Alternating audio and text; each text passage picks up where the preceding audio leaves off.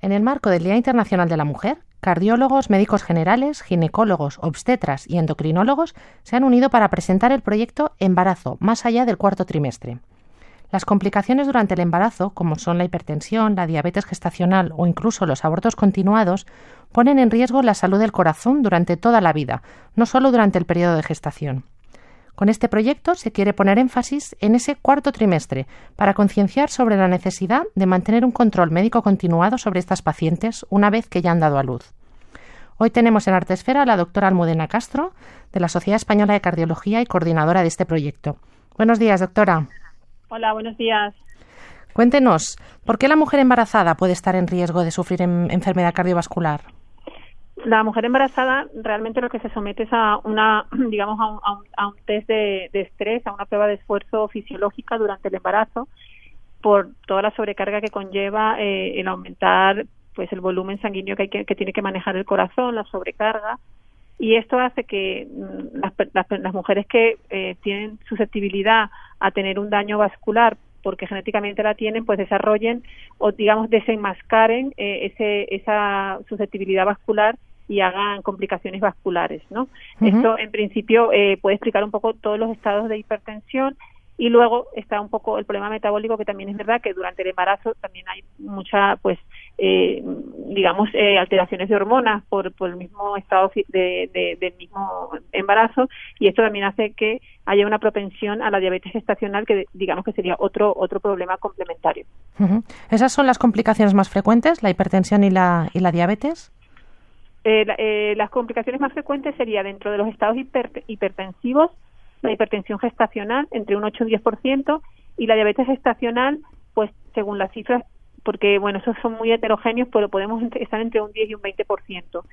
Si solamente ves a las mujeres embarazadas obesas eh, que hacen diabetes gestacional, pues esto puede subir a un 30 o 40%. Si es conjunto de mujeres embarazadas, pues las cifras, eh, según los criterios diagnósticos, pueden estar en torno al 10 o al 20%. Que ya son bastantes, desde es, luego. Es mucho, sí. Son 10, 10 mujeres embarazadas, de 100, o sea que son bastantes, sí. Considerando que son mujeres sanas y mujeres jóvenes. ¿Qué hay de las otras complicaciones, como por ejemplo el, el parto pretérmino o incluso el aborto? ¿Hay alguna relación con la enfermedad cardiovascular? Pues mira, la, digamos que el parto pretérmino y, eh, y el aborto eh, se están se están uniendo, asociando a, a los estados eh, hipertensivos, no digamos que todo, todas estas alteraciones tienen un origen común que es el daño de la arteria, el daño vascular que llamamos los cardiólogos eh, eh, del endotelio, que es digamos una de las capas que, que cubre las arterias. Entonces, eh, si tú tienes un, un daño eh, vascular, lo puedes tener en tus propias arterias o lo puedes tener en las arterias de la placenta. Cuando este daño vascular se produce en las arterias de la placenta, pues se produce microinfarto y al final el niño no está nutrido, no le llega oxígeno, el feto, y, y se producen esos abortos o esa, o esa necesidad de, de pues adelantar un, parto o un parto pretérmino. Por tanto, parece que el origen común es el daño vascular cuando se manifiesta en las arterias de la placenta, digamos que da lugar a partos prematuros, abortos, eh, y cuando se manifiesta en las arterias de la madre da eh, lugar a estados de hipertensión, que digamos el más leve sería solamente la tensión alta, y ya pasaríamos cuando además de la tensión alta hay daño eh, en un órgano que normalmente es el riñón sería la preeclampsia y cuando además hay un daño más severo pues sería la eclampsia, ¿no? Que yo creo que es importante diferenciar que una cosa es una hipertensión gestacional, que es la hipertensión que se desarrolla a partir de la semana 20 del embarazo, de aquella persona, de aquella mujer que ya tiene la tensión alta antes, de, eh, embarazarse, ¿no? que, que esa sería una hipertensión como un factor de riesgo normal de los que conocemos. ¿Cuál es peor a nivel de, de riesgo? ¿Cuál es más peligrosa? Pues mira, eso no se ha estudiado, ¿no? Lo que sí se sabe que, que lo que te traduce una hipertensión gestacional es un estado de, de, susceptibilidad de daño endotelial, de daño vascular, por tanto es un estado de, de digamos, un factor de riesgo añadido, ¿no? Eh, que si me dices cuál es más grave o no, probablemente por la desconocimiento que tenemos de estos estados hipertensivos durante el embarazo, siempre lo desconocido, yo creo que digamos es lo más grave porque no sabemos tampoco de, forma eh, cierta cómo prevenirlo, cómo tratarlo. Por tanto, yo creo que es mucho eh, que es peor el tener una hipertensión o una, preeclampsia a, a, modo de pronóstico vascular en la mujer que una hipertensión normal, que normalmente se asocia a mal estilo de vida, sedentarismo, eh, comida con sal, obesidad. Por tanto, el, origen, eh, digamos que es más es de más de más de peor pronóstico el, el que se desarrolla la los estados hipertensivos del embarazo.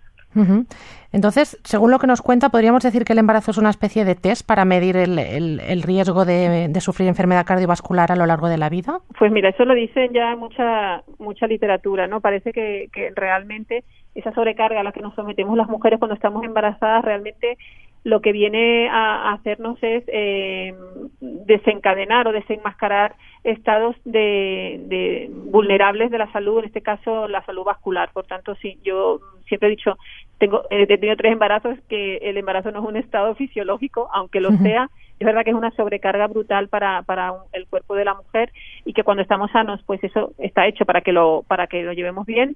Eh, se aguanta el aumento del volumen latido minuto cinco veces más de lo normal, se, se producen unos cambios en el corazón donde aumenta el volumen, donde hay una hipertrofia que luego regresa.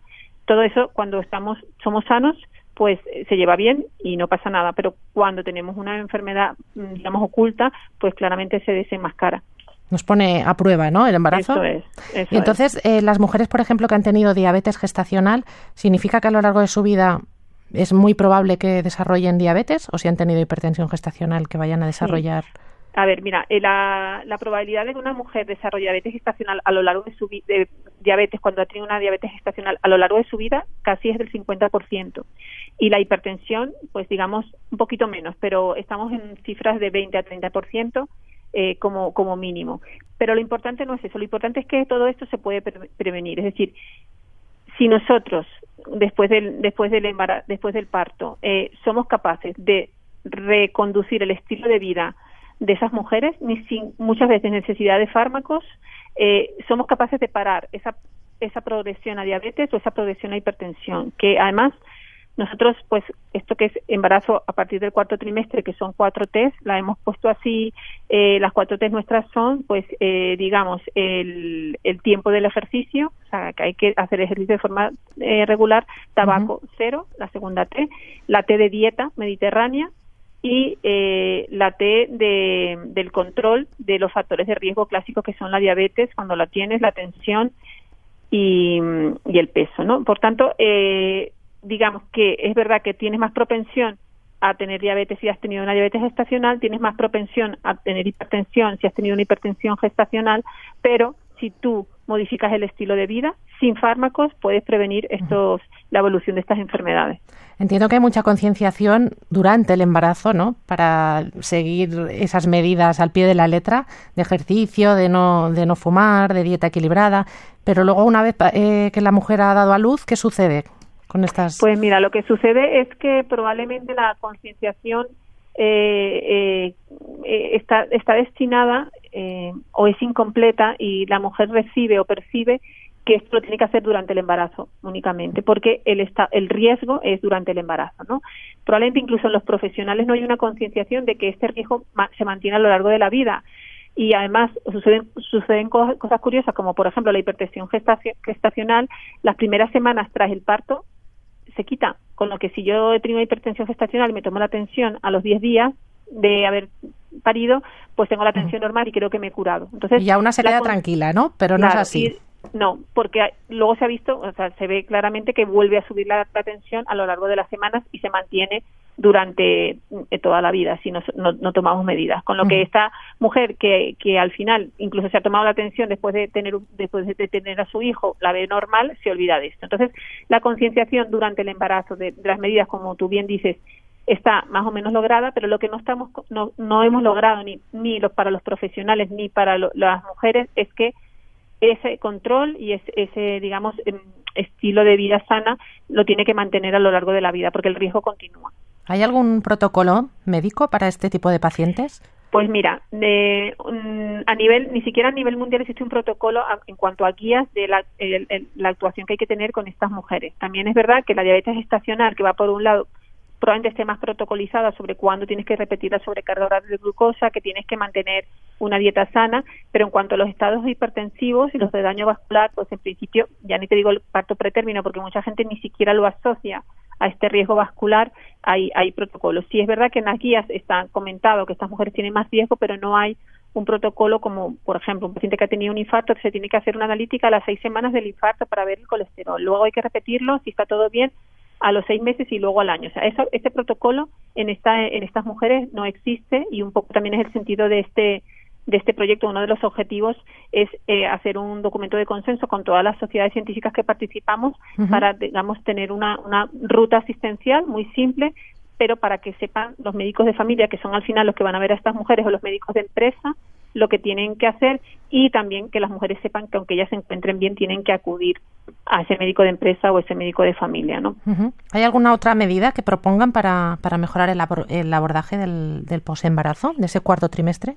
Ya, yo la, la, la medida para mí eh, fundamental, más que la del médico de cabecera, que la veo eh, imprescindible, es la, la, el, centrar el foco en la mujer. Esa mujer tiene que ser consciente de que su riesgo para toda la vida, que la buena noticia es que si hace bien las cosas no tiene por qué desarrollar estas enfermedades, pero sí tiene que, tener consciente que esto no se cura, o sea, no es el parto que he parido y se ha acabado, esto es dura para siempre, ¿no? Entonces, eh, yo creo que lo más importante es que esa mujer vaya al médico de familia, vaya al médico de empresa porque no lo vamos a ir a buscar a casa. Entonces, si la mujer pare tiene un niño, se olvida de cuidarse porque nos pasa a todas, el, trabajo es brutal.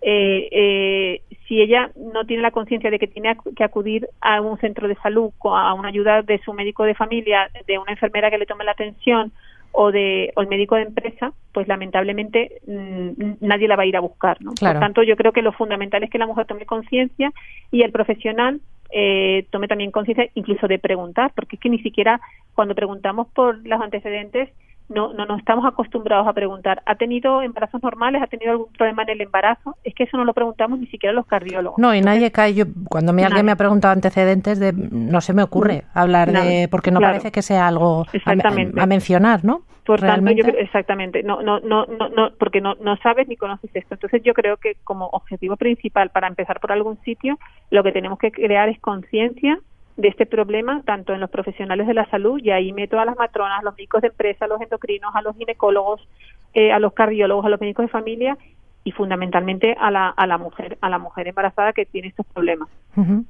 Pues bueno, qué mejor mensaje en el marco del Día Internacional de la Mujer, no solo a los profesionales médicos, sino a las propias mujeres, que nos centremos un poquito más en, en cuidarnos a nosotras mismas.